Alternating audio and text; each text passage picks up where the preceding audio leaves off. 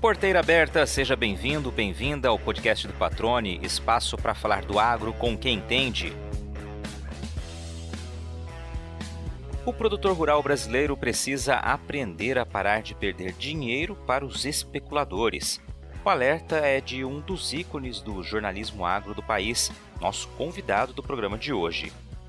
Posto conhecido de norte a sul do Brasil, ele afirma que a maioria absoluta dos agricultores não faz uso de ferramentas de proteção de preços, o que estaria abrindo brechas para que boa parte da riqueza produzida nos nossos campos não fique por aqui. Para mudar esta realidade, aponta o investimento em educação financeira como um dos caminhos, assunto que tem levado diariamente para o programa que apresenta. Neste bate-papo, também fala sobre carreira, relembra histórias e bastidores da profissão, reportagens que o emocionaram e os motivos que o tornaram um dos grandes defensores do agro.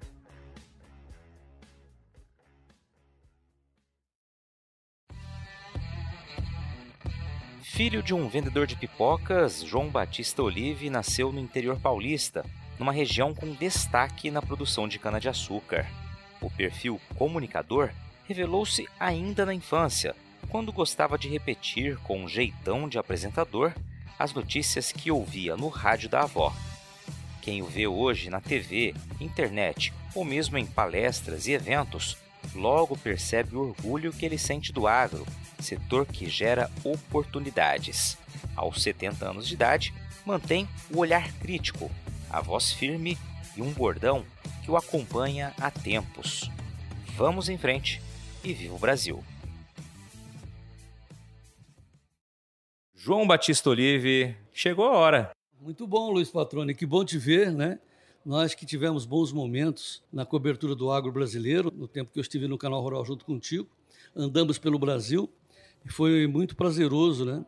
Estar convivendo com os amigos e rever os amigos aqui dentro de Mato Grosso. Já faz um tempinho, né? Se a gente lembrar aí, acho que foi 2005 que comecei a trabalhar contigo, é, foi um bom tempo aí, né? A gente sempre imaginava que o agro seria uma coisa muito importante. Hoje a gente chega à conclusão que nós estamos vivendo esse muito importante, né?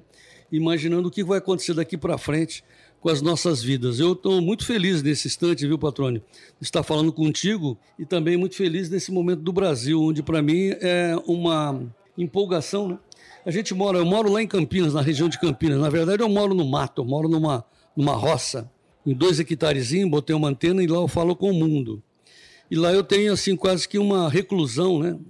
Vivo uma vida meio de ermitão, porque eu vivi muito em São Paulo, né, lá no Canal Rural, lá perto da, do Ibirapuera. Vivi na Paulista, trabalhando no Fantástico, aquela coisa, correndo para cá e para lá. E hoje eu olho e vejo que aquele povo lá é muito triste. Eles precisariam ter uma injeção de ânimo, uma sorte que eu tive, que é feito de escolhas. Porque você olha para trás, lá em Campinas, lá em São Paulo, nas capitais, é muita gente deprimida, porque não encontra uma alternativa de vida, não encontra oportunidades.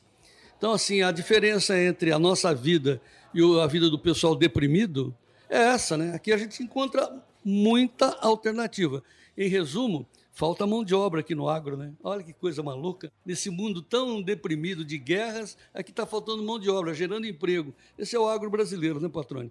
E você é um cara feliz também que escolheu essa vida, né? Realmente sou muito feliz, muito grato ao setor por todo o aprendizado e toda a trajetória que eu tenho escrito ali também, aprendendo muito com pessoas como você. Agora, João, antes da gente continuar falando do agro, que evidentemente é a nossa pauta aqui, eu quero que as pessoas conheçam um pouco do João Batista, né? Qual que é a tua história? Eu nasci em Araraquara, Morada do Sol, e eu tive muita sorte de ter nascido em Araraquara. Eu nasci há 70 anos atrás, em 1951.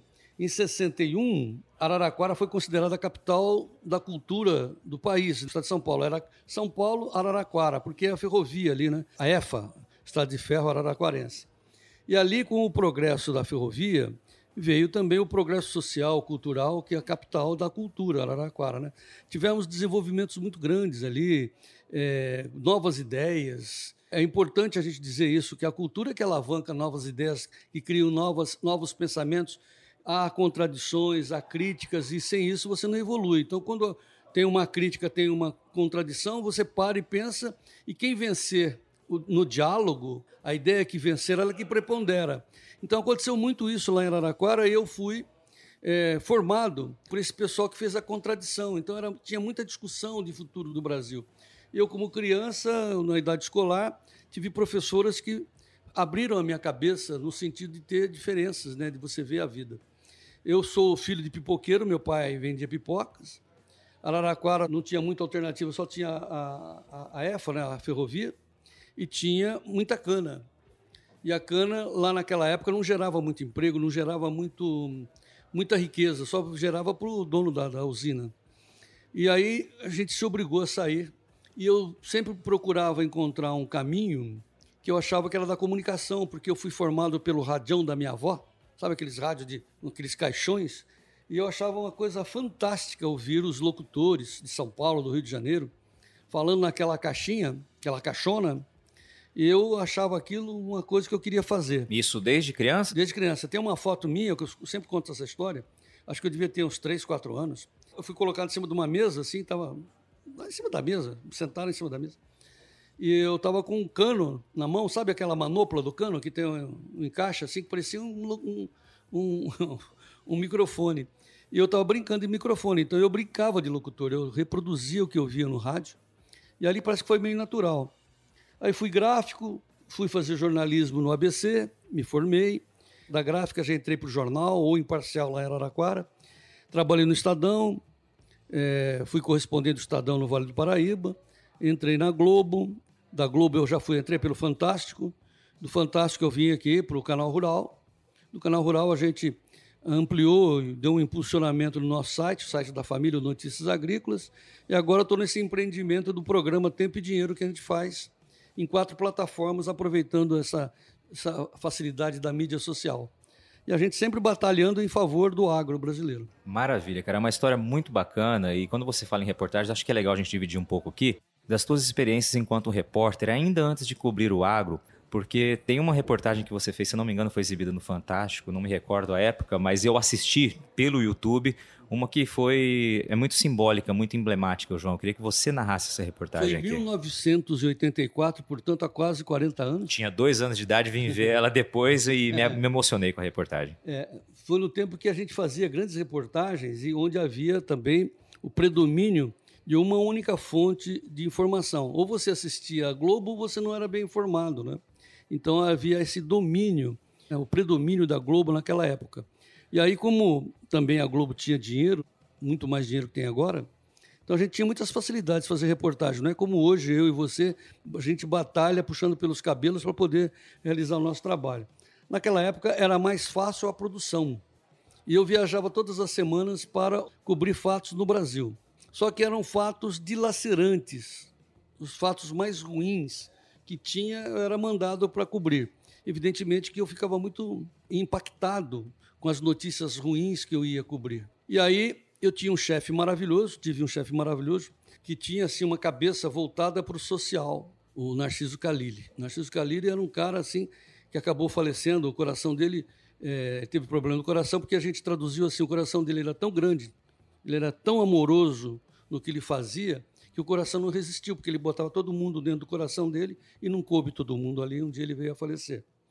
Esse cara chamado Narciso Calili, que era um gênio, ele entendeu que nós estávamos sofrendo naquele, naquela época de 84 um problema muito grave que era, que era a seca no Nordeste.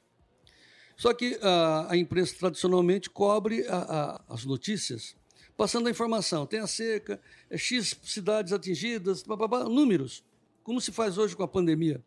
E o Narciso, com o seu olhar de, generoso, ele via em mim um repórter que podia ir lá e descrever aquilo que estava acontecendo.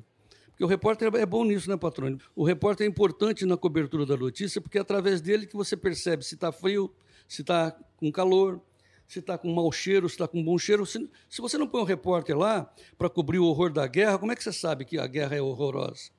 Então, eu fui mandado pelo, pelo Narciso para cobrir a seca do Nordeste. Mas o interessante é disso, né? Que eu escolhi a área onde ia trabalhar, não, não tinha produção. Eu olhei o mapa, liguei para uns amigos, falei, onde, onde o bicho está pegando? O bicho está pegando naquela região de Tauá, que estava muito seca. E lá eu fiquei 40 dias. E lá eu fiz essa reportagem que você está dizendo que você viu, que é As Viúvas da Seca. Pelo ponto de vista do Narciso Calili, as viúvas da seca eram as pessoas os seres humanos que mais sofriam na seca. Porque os maridos saíam das regiões de seca e vinham para o sul para fugir da seca e deixavam suas mulheres na seca, junto com os filhos. Bom, eu estou falando e já começo a ver as coisas. A gente fica um pouco emocionado.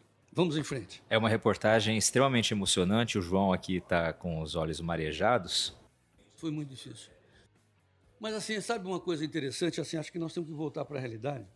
Não que a pobreza do Nordeste, daquela região de Tauá, esteja desaparecida, mas eu vejo hoje com uma convicção muito certa que a, que a vida daquele pessoal vai ser bem melhor, sabe? Eu, vejo as suas reportagens que você fez aqui em Campo Novo com os índios, passando a bola para você, né? É, onde você mostra que os índios aqui em Campo Novo terão um futuro melhor, o um, futuro mais brilhante de todos os cidadãos brasileiros, porque eles são, serão herdeiros das suas riquezas, as riquezas do subsolo. Então eles terão riqueza no subsolo e no solo, produzindo soja e tal. Isso é o Luiz Patrone que me mostrou. Como os, os índios serão os novos e futuros ricos do Brasil, também os produtores do Nordeste serão os futuros ricos. Eles serão mais ricos que o, o pessoal do Mato Grosso, o Nordeste brasileiro, por causa do calor que afugenta o fungo. Então, as culturas que serão plantadas no Nordeste brasileiro serão muito mais sadias e com menos despesa, porque você não tem fungo por causa do calor. Então, o que falta lá é só perfurar o solo, que vai sair água. Saindo água, é um chuá. Né? Então, assim, o, o Nordeste brasileiro vai ser a nova fronteira agrícola da fronteira mais rica do país. Eu fiz uma reportagem nessa época mostrando que no Nordeste brasileiro tem no seu subsolo um volume de água superior à Baía da Guanabara. É só furar que sai. Eu vi isso, eu vi, eu tinha, tinha, um, tinha um poço lá, que eu fiz essa reportagem na Globo, e, e, onde estava tampado o poço, que era da Petrobras e o testemunho que estava comigo, o rapaz estava comigo, falou assim: Nossa, seu João, aqui jorrou água tal. Eu fiquei indignado e o posto estava tampado. Eu liguei para a Petrobras, falei: oh, amigo, eu estou aqui em tal lugar, tal lugar, tal lugar, tem um poço aqui, está vedado esse poço e o povo está morrendo de sede.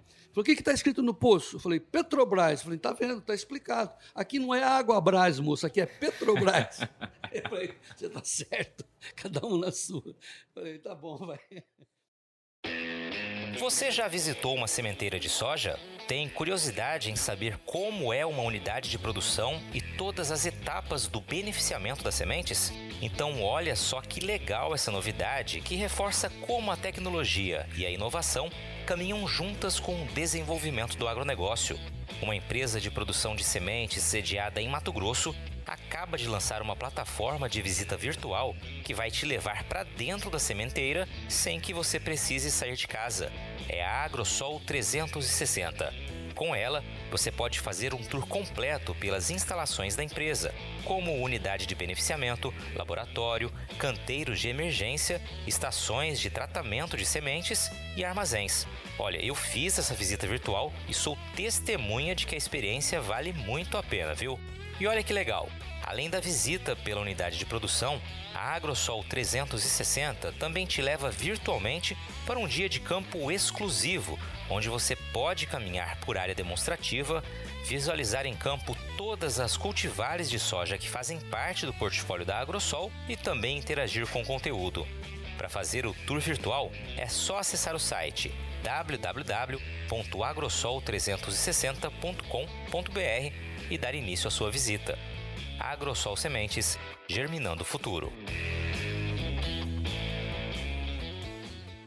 Ô João, deixa eu aproveitar esse gancho aqui só para a gente relembrar um pouquinho passado, antes da gente voltar para a realidade, como você destacou aí, como você mencionou.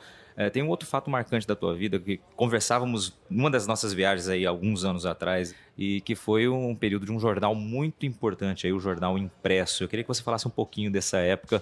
Você tinha um time de peso ali, né? Grandes nomes do jornalismo, você evidentemente entre eles. Eu costumo dizer assim quando eu venho, eu falo para os jovens, né, para minha família, eu sou da época da Marinone cara fala, Marinone? É. Marinone foi uma impressora que tinha em Araraquara, que foi resquício da Primeira Guerra Mundial. Era uma impressora francesa da marca Marinone. Ela foi feita em 1918, alguma coisa assim.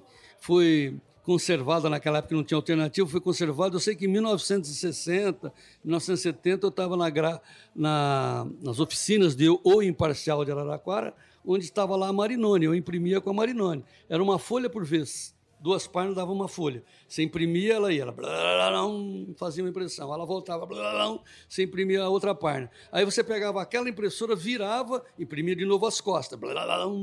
Então, para você tirar um jornal, é, desde a gente entrava de manhã para até uma meia-noite, para você tirar um jornal de oito páginas, era assim um negócio incrível.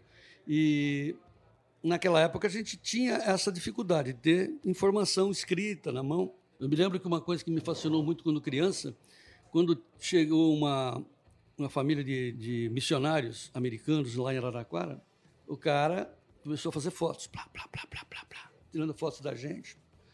A hora que ele acabou de fazer o rolo de filme dele, naquele tempo o filme era de rolo, né? ele tirou o filme e trocou o filme na caixinha. Aí puxou a caixinha era amarela, aqueles filmes. Aí ele puxou a caixinha e lá dentro tinha um manual, sei lá o que tinha, tudo escrito em inglês. Ele pegou aquele papel e jogou no chão. Eu pulei em cima daquele papel, porque para mim era uma coisa assim inusitada, ver uma coisa escrita num papel amarelo diferente, numa cor diferente. Não chegava isso para a gente. Você pode não acreditar, mas nós não tínhamos acesso à informação. Então era muito dificultoso. Hoje as crianças já nascem no berçário fazendo assim com o dedinho, né? Passando a tela em tudo no celular. Então, assim, quem está me ouvindo agora deve achar engraçado, mas naquela época a gente não tinha informação.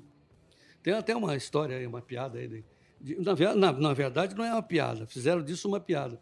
Mas, por exemplo, os preços do café, eles tinham o monopólio de quem ouvia a informação em São Paulo e comunicava o preço por telégrafo para dentro do país, nas zonas de cafeicultura, por exemplo, lá em Guaxupé.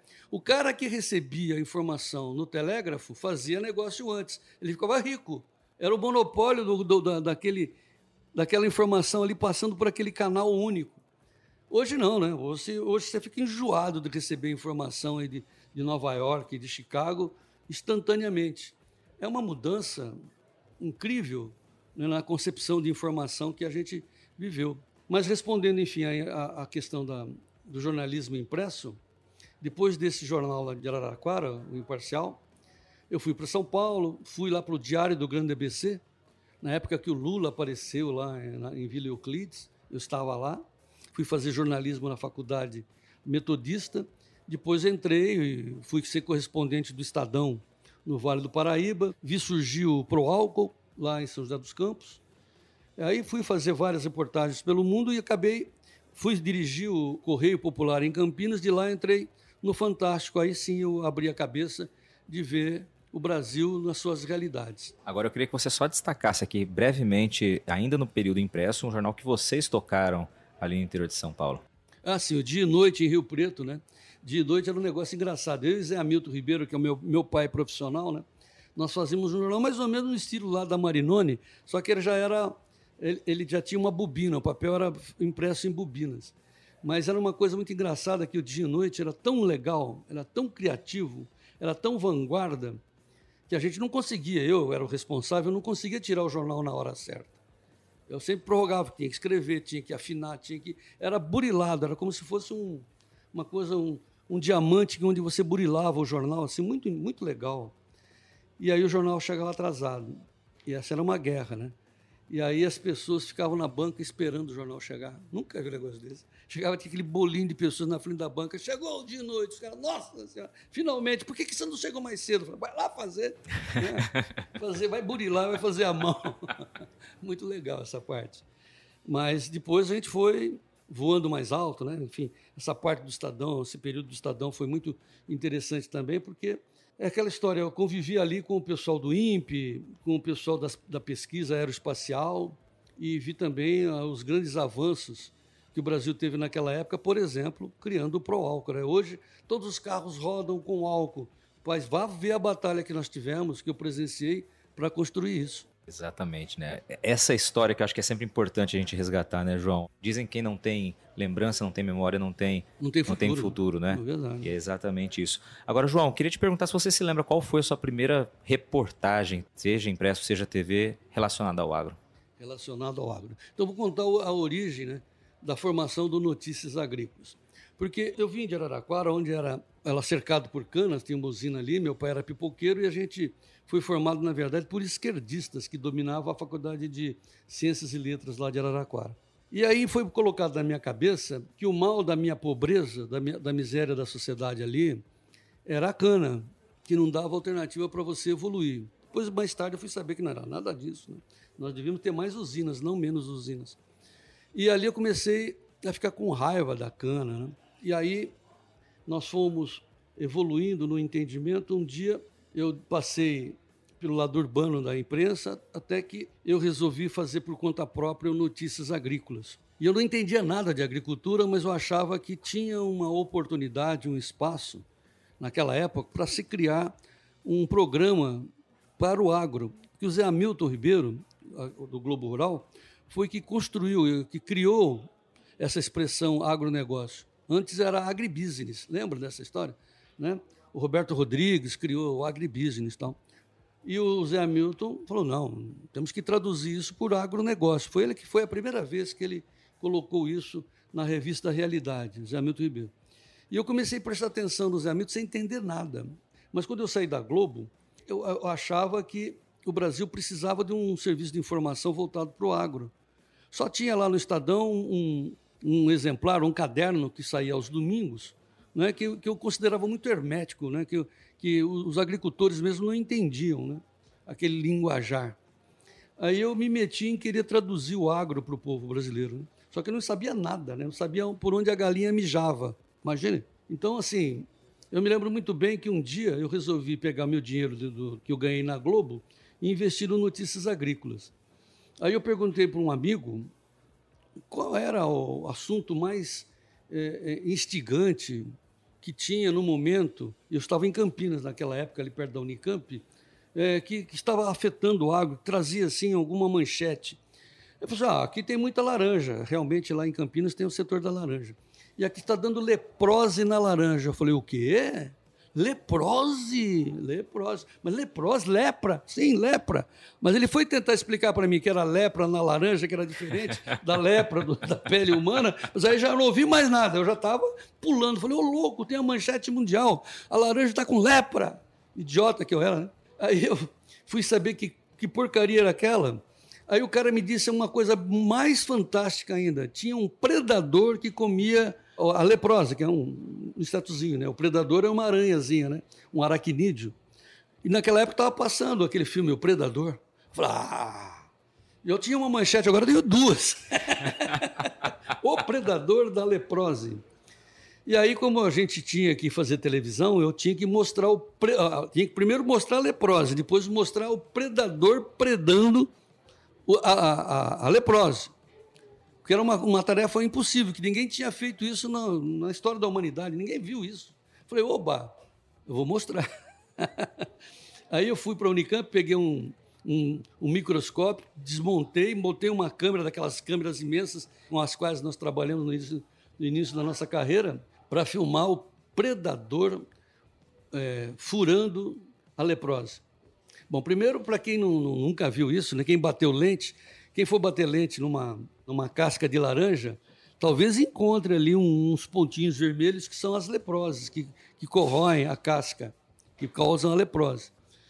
E o, e o, predador é um bicho muito grande em relação ao bichinho chamado leprose. Um era pretão, o outro é vermelhinho. E a, e a lente? O que, que ela lê? Ela lê o grandão ou o pequenininho? Olha a dificuldade aí, né? aí teve um cinegrafista chamado Paulo, Paulo Correia, que ele começou com muita paciência, durante 40 dias, filmar os bichos. 40 dias. 40 dias de filmagem. Filmava, não dava certo, apagava aquelas fitas, aquela, rolava, apaga tudo de novo. 40 dias, de manhã à tarde à noite. O pessoal da Unicamp ia embora, a gente ficava lá tentando. E o Paulo, Paulo Corrêa, tentou, tentava fazer o foco na mão, cara. Olhando, suando e o foco na mão. E eu no monitor e os dias passando e o dinheiro acabando. Falava assim, desculpe a expressão, filho de uma puta, come esse negócio aí, porra. Até que acho que uns 42 dias depois, o Paulo assim, ferrou a leprose. Falei, ui, olhei no monitor, tava o bichão com duas garras assim, pegando de lado o, o, a, a leprose E aí é uma cena fantástica, porque ele fura o predador, que é a aranha, né? Fura a leprose e suga todo aquele líquidozinho vermelho da leprose, assim, e ela fica branquinha, como se fosse um camarão lavado, sabe? Tchum! Falei, meu Deus do céu, oh Deus glorioso, muito obrigado, Senhor, eu não mereço tanto. Tal. E aí peguei aquela fita, era, era fita era, é, VHS, lembra do VHS? Lembro, lembro do VHS. E aí, naquela época, tinha uma feira como essa que nós temos aqui em Campo Novo, era a Feira da Laranja, lá em Cordeirópolis. E eu com aquela fita na mão, falei, nossa, eu sou o cara mais importante do mundo. Entrei por, por trás da feira, assim, me sentindo com três metros de altura, pisando alto, assim. Acho que ninguém conseguia ver o brilho que eu estava irradiando, tanta felicidade. Eu estava com uma coisa inédita na, na, nas mãos. O predador ferrando a leprose. Aí tinha as, as, os estandes, como tem aqui, Entrei no stand, naquele tempo era, não sei se era Bayer, alguma coisa assim. Entrei no stand assim, tinha os, os RTVs conversando com os clientes. Eu entrei e nem, nem me apresentei. Falei, tudo aqui, todo mundo tem que me conhecer aqui. Eu falei, escuta, estava no primeiro bolinho ali de pessoas conversando. Falei, sabe o que eu tenho aqui nas minhas mãos? Os caras me olharam assim, quem é esse doido, né? Então, eu tenho aqui o, o momento em que o predador está ferrando a leprose.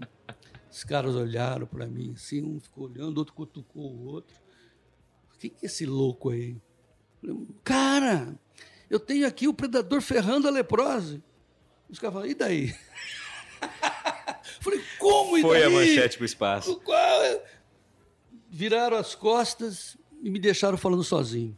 Eu fui no segundo stand, a cena se repetiu. Quem é esse louco? No terceiro, eu fui embora para casa derrotado.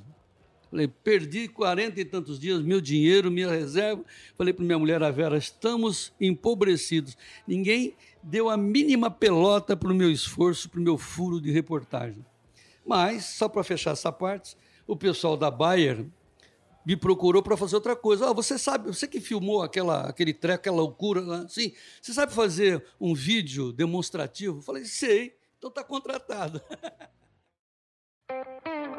Você sabia que no estado que é celeiro do Brasil nasceu uma nova forma de comercializar máquinas, caminhões e equipamentos agrícolas?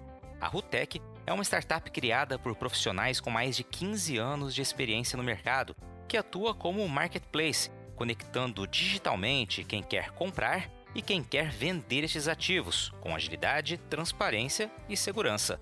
Além de uma plataforma moderna, a Rutec busca oferecer a melhor experiência para o cliente, com equipe especializada, avaliações, laudos e vistorias do equipamento, balizamento de preços, rastreabilidade, anúncios qualificados e direcionados por região, parceria com sindicatos rurais, análises de crédito e aprovações de financiamentos com taxas diferenciadas, além de uma série de outros serviços.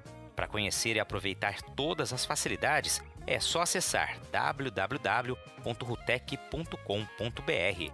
Rutec, o seu portal de compra e venda de máquinas.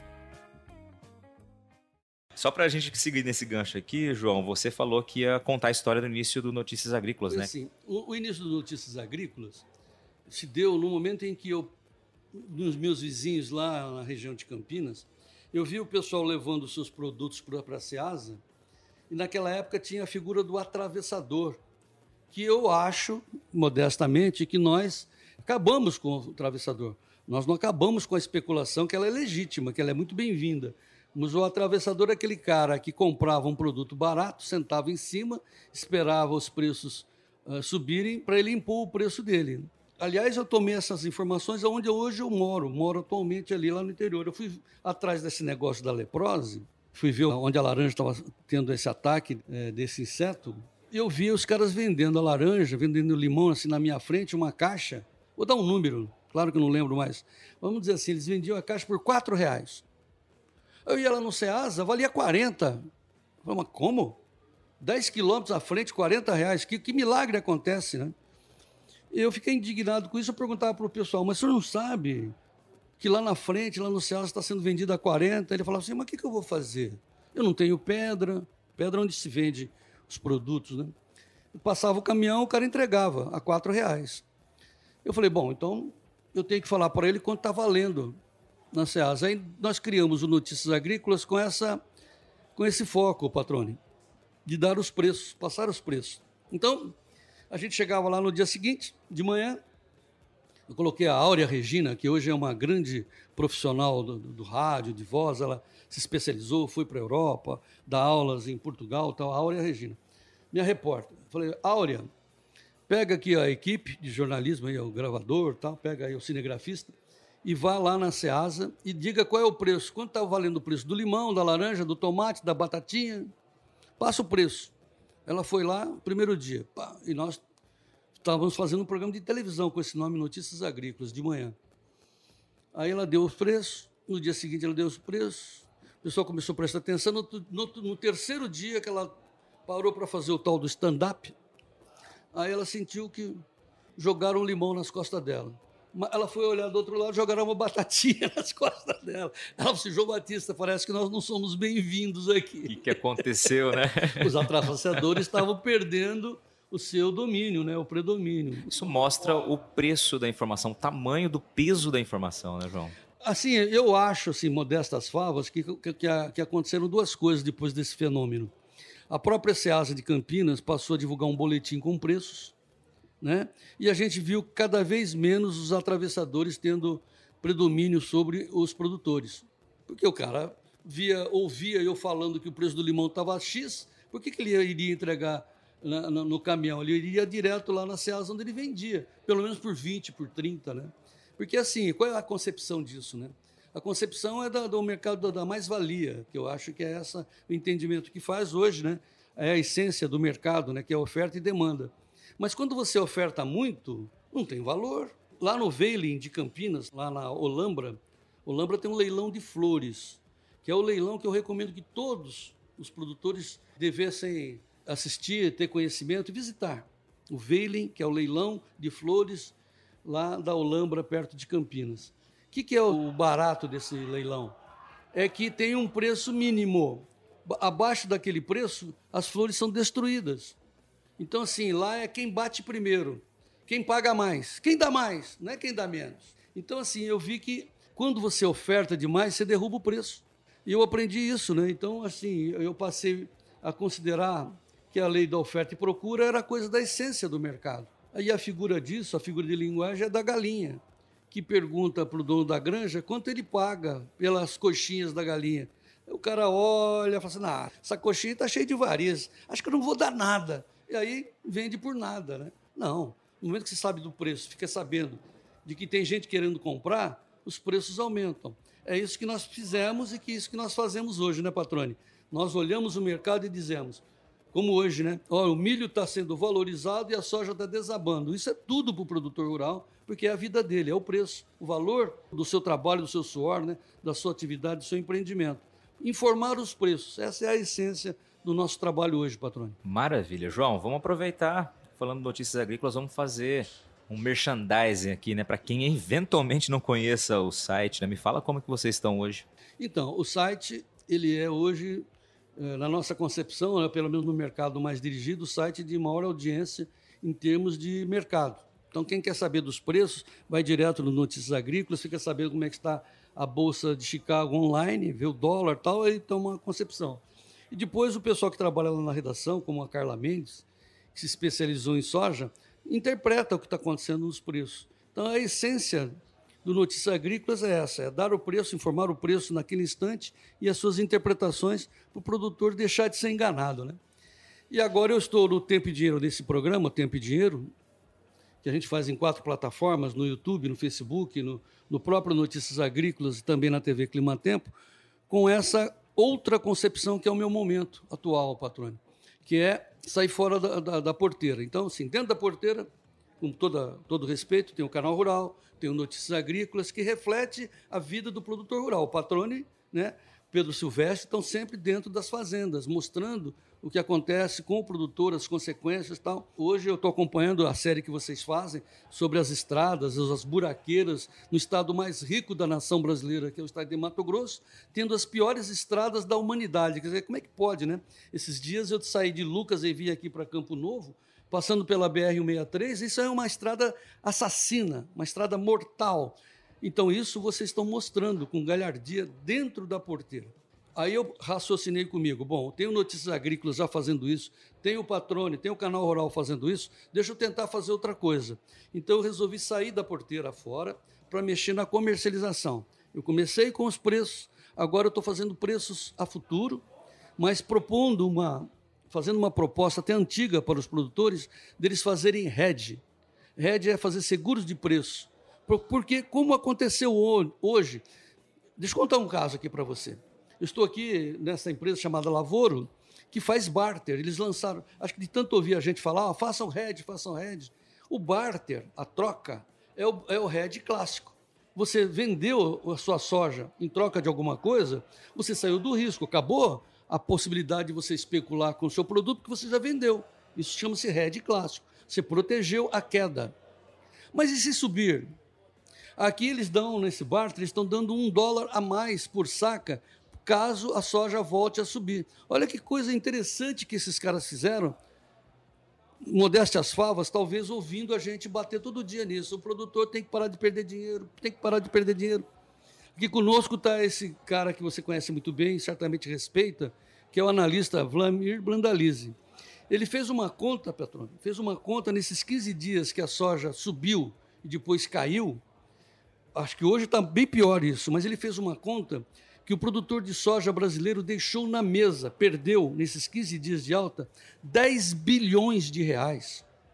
Em, em cada saca de soja, o produtor perdeu de 25 a 30 reais, patrônio, por saca.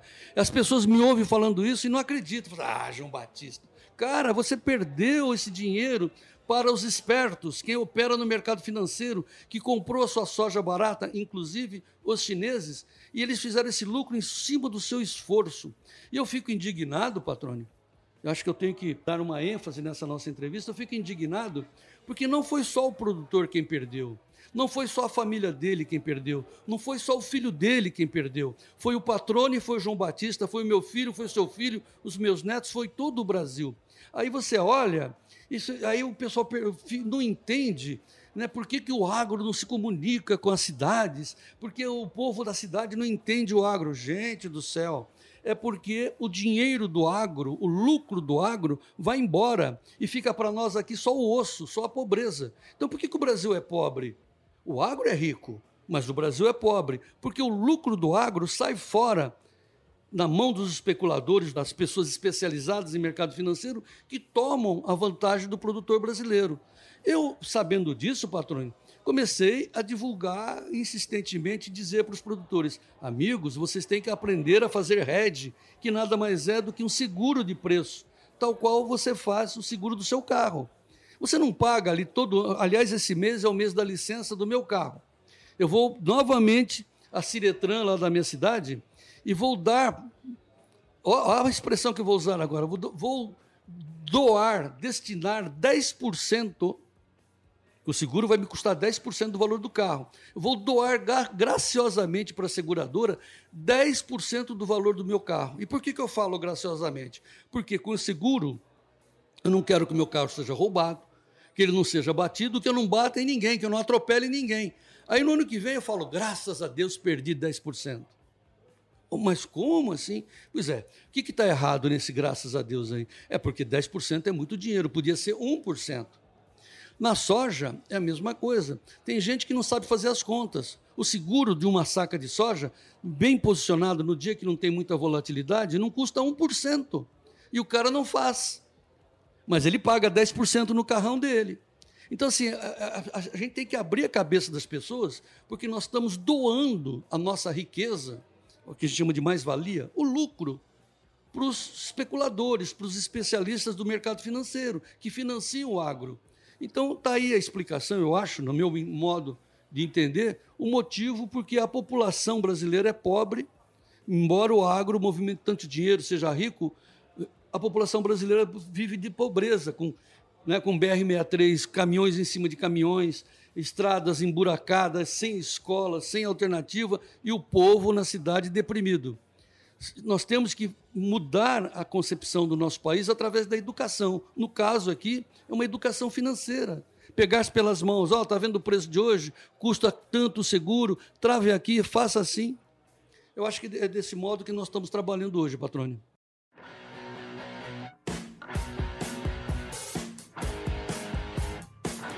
Você está ouvindo o podcast do Patrone. Agroinformação com quem entende. Você, ao longo da sua carreira, João, já viu várias transformações no modo de enxergar o agro pelos próprios produtores rurais, uma transformação do setor. Você acredita que essa transformação que você propõe aqui aconteça em quanto tempo? Então, Patrone, engraçado contar essa história. Ontem, como eu estava dizendo aqui, nesse lugar que eu estou aqui em Campo Novo, eu vi acontecer isso. O cara travou ontem à noite, porque ficamos falando, eu e o Brandalize, esse preço vai cair, esse preço vai cair, você tem que travar. O cara, pum, travou. Hoje ele deve estar feliz, deve estar flutuando, porque ele travou antes que o preço caísse. Olha, patrônio, nós temos uma força da comunicação, né? Você, esse instrumento que você tem nas mãos, né? Mas hoje o, o número de pessoas que sabem trabalhar com isso no Brasil é, é ínfimo. Ninguém sabe como fazer isso ninguém se preocupa com o educacional. Quando chega um cara de uma corretora para falar com as pessoas, é cabelinho engomado, numa linguagem que ninguém entende, e a coisa é tão simples quanto andar de bicicleta. Eu, eu digo isso, quando você chegou, molequinho, seu pai lhe deu a primeira bicicleta, você falou, nossa, impossível, não vou conseguir andar. Era um gigante na sua frente, não parecia um gigante? Um elefante indecifrável. Aí seu pai tal, botou você dentro da bicicleta, você deu a primeira pedalada, pronto. Aí você percebeu, isso é mole. A mesma coisa é a história da, do seguro de preço, o RED, aí que a gente prega muito. Hoje, a situação mais ou menos é assim. Numa comparação com os americanos, 84 a 87% dos produtores americanos estão redeados, fazem hedge. É claro, a bolsa americana, estão ali, eles mexem com dólar, tá? Tem muitas explicações. E no Brasil? No Brasil, 5%, só os grandes que têm suas mesas. E o resto? O resto deixa o dinheiro na mesa para os grandes levarem. Nós temos que parar com isso, né, patrônio? Fica a reflexão aí, muito boa provocação.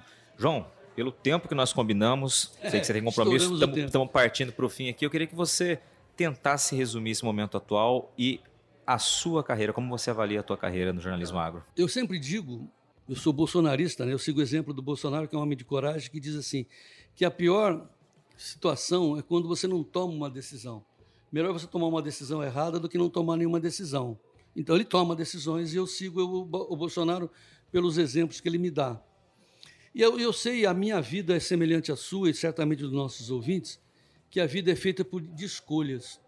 Lá atrás eu era repórter, repórter especial do Fantástico, né? eu era, meu crachá era prateado. Eu tinha crachá da cor prata, eu era assim, o segundo escalão da Globo. Eles queriam me mandar para ser o diretor da Globo na Europa, na Alemanha. Eu falei, não, cara, eu quero ir para Mogi Mirim. e eu queria e queria mesmo escolher trabalhar com a agricultura, com o interior do Brasil. Eu consegui, hoje eu estou muito feliz. Eu, nesse instante que você está me entrevistando, nós estamos aqui na Apareci Superagro, vindo é, lá da, do Show Safra de Lucas, onde depois de dois anos de, de pandemia, onde eu não via ninguém, não abraçava ninguém, não chegava perto de ninguém, novamente me encontrei com os meus amigos produtores, os meus parceiros, companheiros, meus amigos como você, né? Que oportunidade estar tá te vendo agora, olhando nos seus olhos aqui depois de tantos anos. Isso para mim foi de uma maneira assim fascinante. E, se, e faz, mais fascinante ainda você chegar numa feira como de Lucas, aqui na Apareci Superagro, vendo o agro explodindo, dando uma direção, mostrando para o Brasil para onde nós vamos. Que eu estou vendo milho, né? pelotinhas de ouro dourados aqui na minha frente. Cara, com novas tecnologias, sabendo que a Europa precisa de comida, os americanos, os chineses precisam de comida, e nós temos isso para proporcionar. Então, nós temos terra, temos água, temos gente querendo produzir, temos preço. É tudo que a gente precisa. Eu só encerro dizendo para você, patrão, tenho certeza disso que eu vou falar.